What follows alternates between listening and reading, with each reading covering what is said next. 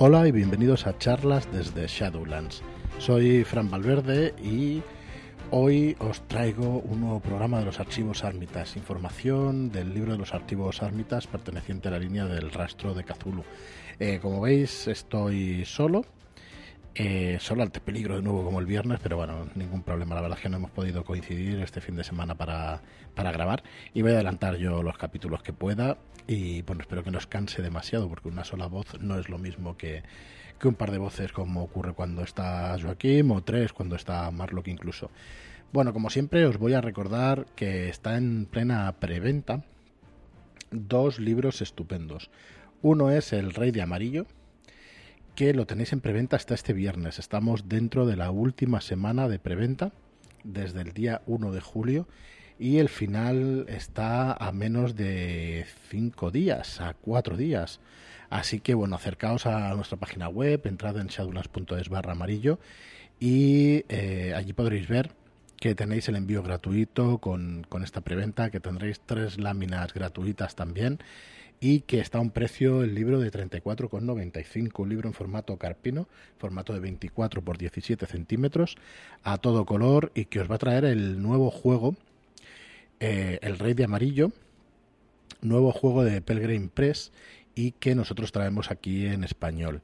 Este primer tomo incluye las reglas para el juego y incluye el primer escenario, que, bueno, que es una campaña bastante interesante que está eh, pues ubicada en París en 1897 aproximadamente, 1895, 1897 aprox, ¿vale? Se basa en los en, en, el libro del Rey de Amarillo de Robert W. Chambers y bueno, llevamos un montón de programas ya explicándoos de qué va esto, tiene nuevas reglas del sistema Goom Show, echarle un vistazo porque está realmente bien. shadowlands.es barra amarillo, espero que no os quedéis sin él. Y además estamos también en preventa de dos libros de dos nuevas aventuras para la llamada de Cthulhu de Andrés Ramos. Una de ellas es El Matadero, que mezcla, esta, bueno, es una aventura hecha para la llamada de Cthulhu séptima edición y mezcla los mitos de Cthulhu con la ambientación de los años 20 de eh, la mafia, de los gángsters y de la mafia, la más típica, digamos, de la, de la mafia y es un, es un libro estupendo con el cual pues mezclar estas dos cosas que la verdad es que no están muy vistas dentro de los mitos. Mira que estamos en la época de los años 20, pero no se ha mezclado demasiado el tema de la, de la mafia. Y luego tenemos también Hidden Corp 2, eh, bueno, nos lo he dicho, ilustrado por Pablo eh, Murzur, el matadero. Y luego tenemos Hidden Corp volumen 2, que es un, son dos aventuras para Pal Cthulhu también con el formato carpino, igual que el Matadero, igual que el, Rey de Amarillo, de 24 por 17, Hayden Corp 2, escrito también por Andrés Ramos, pues dos aventuras para Cal Cthulhu, pues aventuras a tope, pero a tope. Eh, viajes en el tiempo, nazis, dinosaurios, bueno, pues todo lo que, lo que el género requiere. Aquí lo encontraréis en shadowlands.es barra matadero, donde vais a encontrar la información de estas dos aventuras a 43,90. Las dos aventuras con el envío también gratuito, igual que en el anterior. Y bueno, ahora si volvemos a los archivos Armitage volvemos a esta serie de documentos que se encuentran y que va a dar comienzo a una campaña más que interesante. Y en este libro que, como sabéis, ya vimos las organizaciones, ya vimos las personas y ya vimos una serie de cosas y hoy os traemos los lugares en los archivos Armitage. Em, ¿Qué es lo que trae de los lugares los archivos Armitage? Eh, además de una descripción extensa, va a traernos una cosa que se llama material de archivo. Pero antes de hablar sobre él, que leeré unos fragmentos de estos materiales de archivo, porque los, han diseñado precisamente para eso, para leerlo a los jugadores y al director de juego, que están en segunda persona y nos servirán para los dos. Eh, pues deciros que el, cada uno de los lugares en el libro se presenta de dos modos, un modo neutral y un modo siniestro. Se utiliza la descripción neutra para, para un lugar pues, ordinario, ¿vale? O cuyos horrores o terrores todavía no se han revelado y las descripciones siniestras se utilizarán siempre que quieres aumentar la inquietud en tus jugadores. Mm, en algunos casos también los vas a utilizar para generar, generar pues un falso suspense, ¿no? haciendo que, un lugar seguro mm, pueda parecer momentáneamente peligroso reflejando los temores de los jugadores por sus personajes y bueno, lo que les puede ir pasando en, esos lugares. Y en otros casos los jugadores pueden reaccionar con consternación ante una descripción neutra, anticipando que estás planteando, planeando perdón, darle la vuelta con una repentina erupción de horror. Mm, hay algunos lugares comunes que reciben bastantes o algunas eh, distintas descripciones siniestras. ¿Vale? Además, decir que todas estas descripciones adoptan una ambientación norteamericana, ¿vale? Entonces vais a tener que cambiar alguna terminología porque con unos pequeños cambios se pueden utilizar en cualquier otro lugar del mundo industrializado. O sea que no os va a costar nada. Em, este material de archivo utiliza una idea que se utilizó por primera vez en, el libro de sombras sobre Filmland perdón, y que se ha adaptado para su uso en los archivos Armitage. ¿Vale? O sea que eh, esto nació de ese libro y se lo han traído también a, los archivos de Armitage. Mm, ¿Para qué se ha creado pues, este material de archivo? Eh, se, ha, creado para evitar pues, largos párrafos de texto descriptivo y que los jugadores desconecten mientras los vas leyendo, ¿vale? Entonces se han dividido eh, los bloques de texto en material de archivo, ¿vale? Al igual es como el equivalente al material cinematográfico fragmentos de descripciones listas para ser introducidas en el contexto narrativo que elijas. Mm, aquí tengo que dar yo mi opinión. En el tema online quizás sea un poquito más fácil poder tener texto de apoyo a la hora de dirigir, porque es que en, mesa se te nota muchísimo y pese a que se ha utilizado toda la vida y que yo no le veo tampoco nada malo, es posible pues que acostumbrados a ver en online gente muy muy buena haciendo descripciones de lugares y de y de personas, PNJs, pues eh, leer unos fragmentos, pues la verdad es que es más complicado. Entonces en online es algo más sencillo, tienes tu pantalla, tienes un par de pantallas, puedes estar mirándola, puedes estar em, leyéndola, pero sin que lo parezca, realmente señalándote cuatro frases básicas puedes, puedes salir del paso bastante bien. ¿Vale? Así que, bueno, mm, es algo más fácil en el online, pero aquí tenéis pues una serie de descripciones para utilizarlas de una manera o de otra, en el online, en el offline, como queráis. ¿Vale? Entonces, mm, como decía, se han descrito, se ha escrito gran parte de esta descripción en segunda persona, ¿vale? No solamente el director de juego lo va a utilizar, sino que está preparada para que puedas transmitirlo a los jugadores. Los fragmentos están en pasajes cortitos, ¿vale? Entonces, a no ser que tu grupo de juego quiera mucha más información, eh, pues bueno, mm, no se recomienda que se lean más de uno de ellos a la vez, ¿vale? Cuantos menos los utilices, más poderosas serán estas descripciones, ¿vale? Si al final describimos demasiado, al final no vamos a tener... Hay una cosa muy importante que yo no sé si se explica lo suficiente, que es el contraste. Entonces, el hacer mucha, mucha descripción sin acción, pues mm, es complicado que al final haya contraste, ¿no? Y es importante que ese contraste que se convierta en ritmo y que para las partidas pues vaya cambiando una situación y otra. Eh, no sé si me he explicado muy bien, pero espero que me hayáis entendido. Si no, pues oye, no, no hay ningún problema con hacer incluso algún programa sobre consejos sobre el contraste, porque por ejemplo el libro de Sirio está completamente plagado de, de estos consejos, el técnicas, consejos y trucos para jugar a rol que os recomendamos, que la verdad es que nos está sorprendiendo incluso a nosotros la cantidad, la cantidad de unidades que se van vendiendo. Estamos súper contentos con, con Sirio y con el libro, la verdad es que una maravilla.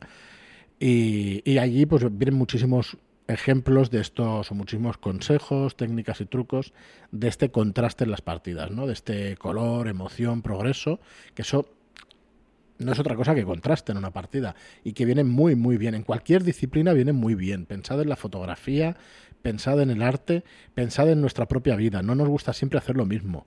¿Vale? Hay que cambiar y hay que hacer eh, cosas que contrasten unas con otras. Incluso los colores, no sé si lo sabéis, pero funcionan muy bien en contraste. Los primarios, los colores opuestos, pues normalmente ligan muy bien. Bueno, me voy del tema por completo y mira que estoy solo y no, no tengo a nadie para... Igual es peor grabar así solo.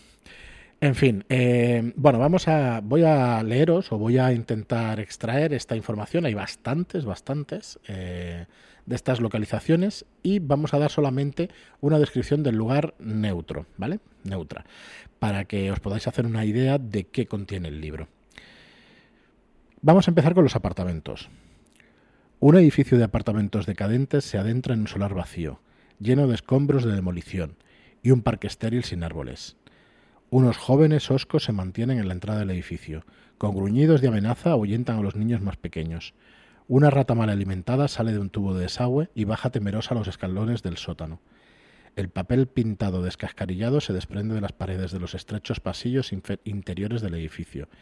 Los gritos amortiguados de una riña doméstica resuenan por las chirriantes escaleras de madera.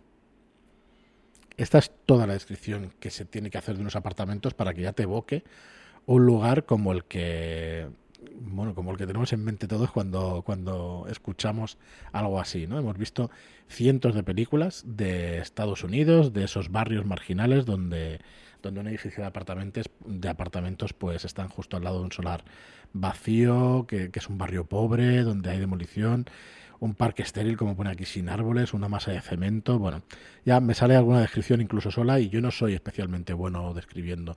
Así que eh, realmente muy evocadora esta descripción. Vamos a seguir con la siguiente, que es una base militar. El sol cae sobre una extensión de colinas suavemente onduladas.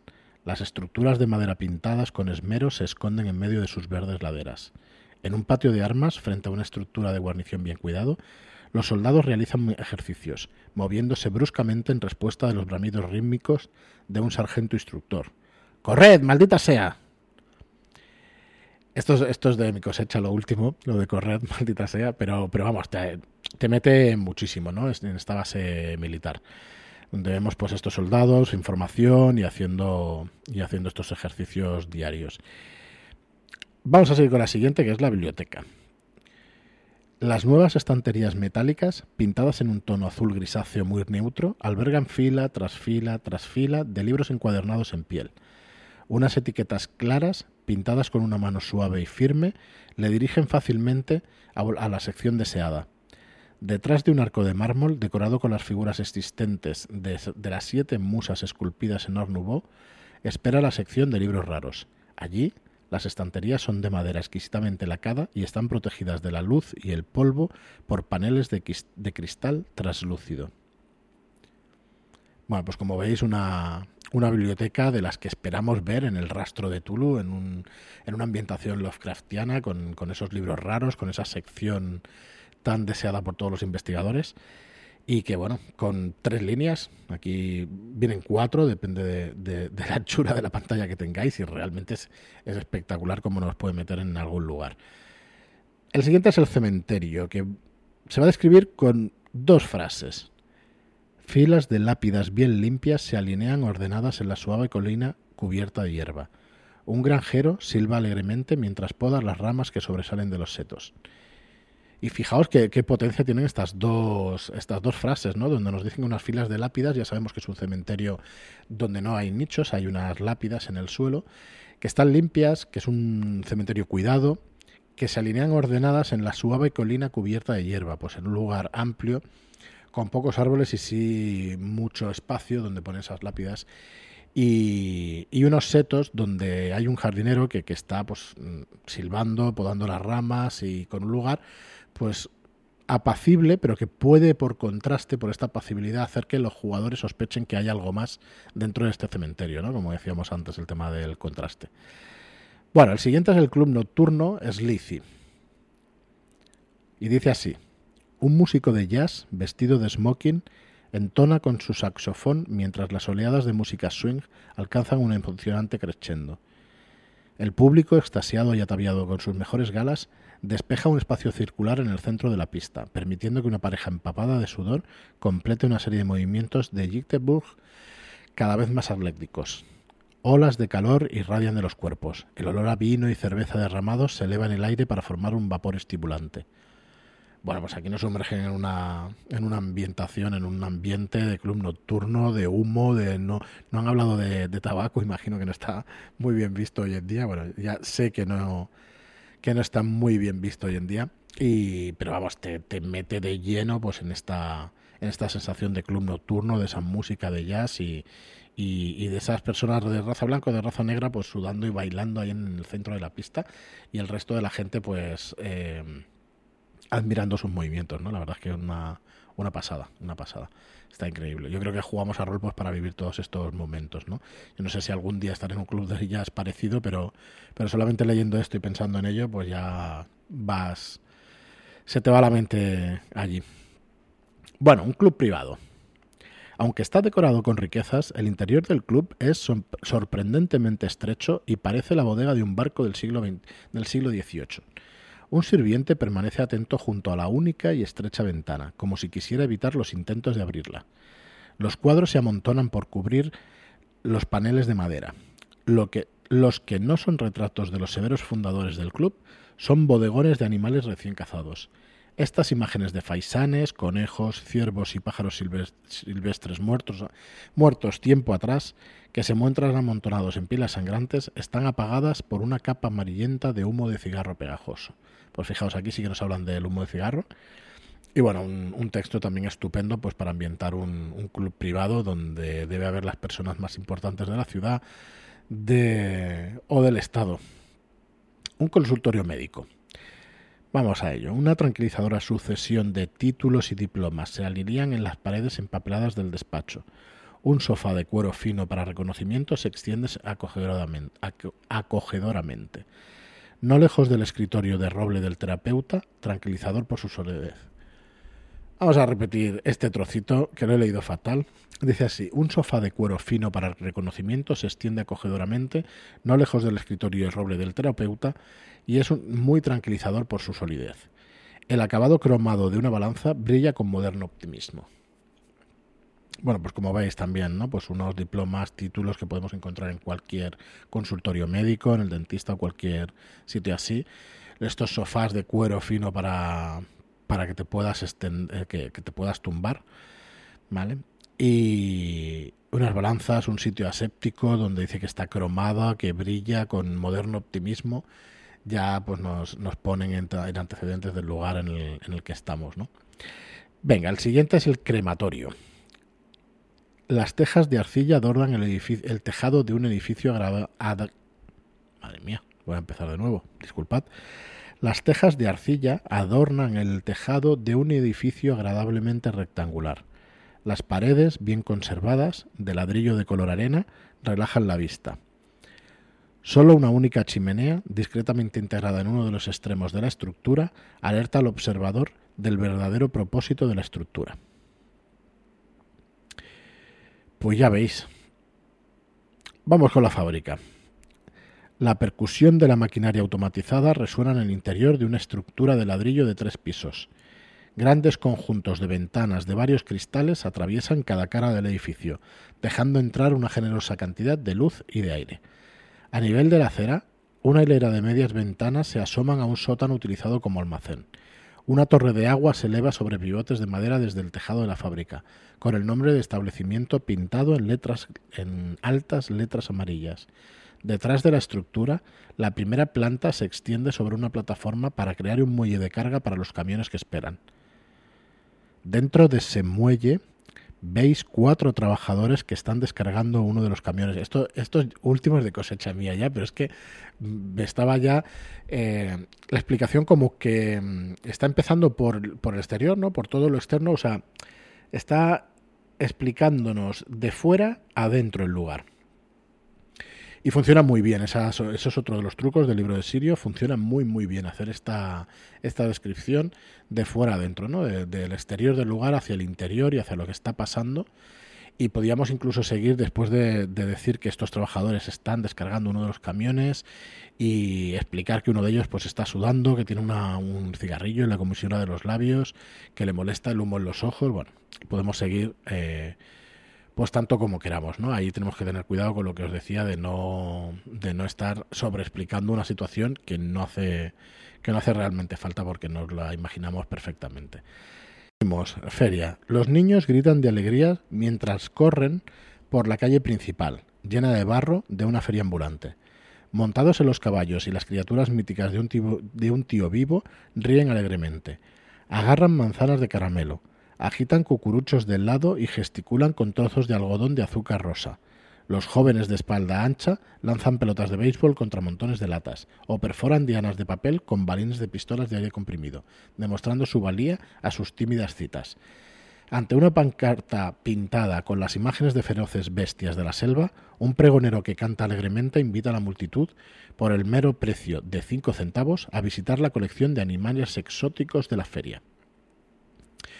Bueno, pues me quedan como 10 descripciones, pero creo que lo vamos a dejar aquí, porque se entiende perfectamente todo mm, bueno, el, ejercicio ¿no? que nos hace en este libro de ponernos en, en el lugar donde vamos a visitar con cuatro líneas, realmente con cuatro líneas descriptivas. Eh, hay como 10 o 12 descripciones más aquí en la entrada del blog, así que os invito a que entréis y a que lo leáis y a que podáis sumergiros en cada uno de estos escenarios de una manera súper fácil y súper rápida, como habéis visto. Eh, estamos en la última semana de julio. En agosto queríamos hacer una serie de programas, eh, seguramente también haremos programas sobre Mode porque el día 5 de agosto comenzará la preventa de Mode, un libro muy esperado por, un montón de gente, nosotros los primeros, y que esperamos que guste mucho. Son las reglas de la quinta edición mezcladas con, los mitos de Cthulhu y creemos que en una mezcla que, puede funcionar muy muy bien y esperamos que os guste, que os guste mucho. Entonces tendremos programas eh, más cortitos dedicados a, a aplicaciones eh, roleras, a recursos y aplicaciones, porque sabemos que no todo el mundo conoce todas las aplicaciones, ¿no? Porque muchos de nosotros conocemos muchas, Roll20, muchas aplicaciones de música, Watch Together, pero hay mucha gente pues que no las ha utilizado o que no las conoce. Queríamos darlas a conocer, ¿no? En estos programas más cortitos. 5, 10 minutos de programa para que luego a la vuelta en septiembre se os sea eh, más fácil poneros al día si es que los escucháis todos los programas, que tampoco, ya sabéis que tampoco hace falta. Deciros eso y deciros que estamos en pleno verano y que me gustaría recordaros un juego pequeñito, pero que puede daros más de una sorpresa y más de una buena partida. Y no es otro que Dos Veranos. Dos Veranos, un juego donde vamos a jugar con dos líneas temporales. Em, vamos a jugar con niños de 12 a 17 años y luego con sus contrapartidas adultas de 42 a 47 años, 30 años después. Un libro muy interesante que os puede dar muchas aventuras para hacer esas, esas aventuras tipo los Goonies en esa etapa de cuando eres niño y de It o de cualquiera de los libros de, Stephen King cuando esos protagonistas vuelven al pueblo donde allí había pasado algo y tienen que descubrir qué es o descubren en esos momentos qué es, pues 30 años después. Eh, un libro muy interesante que, que, bueno, que tenemos en el catálogo y que os recomendamos que, le echéis un vistazo, además a un, a un precio muy ajustado, de 19.95, 18.95, perdón, que, que, bueno, que os sorprenderá. Lo podéis encontrar en shadulas.es barra tienda. Pues nada más por mi parte, muchas gracias por escucharme, la verdad es que espero que no haya sido pesado el programa, que os haya gustado, que os haya entretenido, que os haya hecho volar la imaginación, porque a mí la verdad es que lo ha conseguido bastante. Dadle las gracias a Joaquín porque se trabaja los textos de, del blog y los escribe, los escribe él y la verdad es que darle las gracias por todo el trabajo que, que hace. Y nada más, nos escuchamos aquí mañana. Muchas gracias a todos. Por cierto, que el que tenga ya vacaciones, la que tenga el que tenga vacaciones, oye, eh, disfrutadlas, disfrutarlas todo lo posible. Muchas gracias, como os digo, y hasta mañana.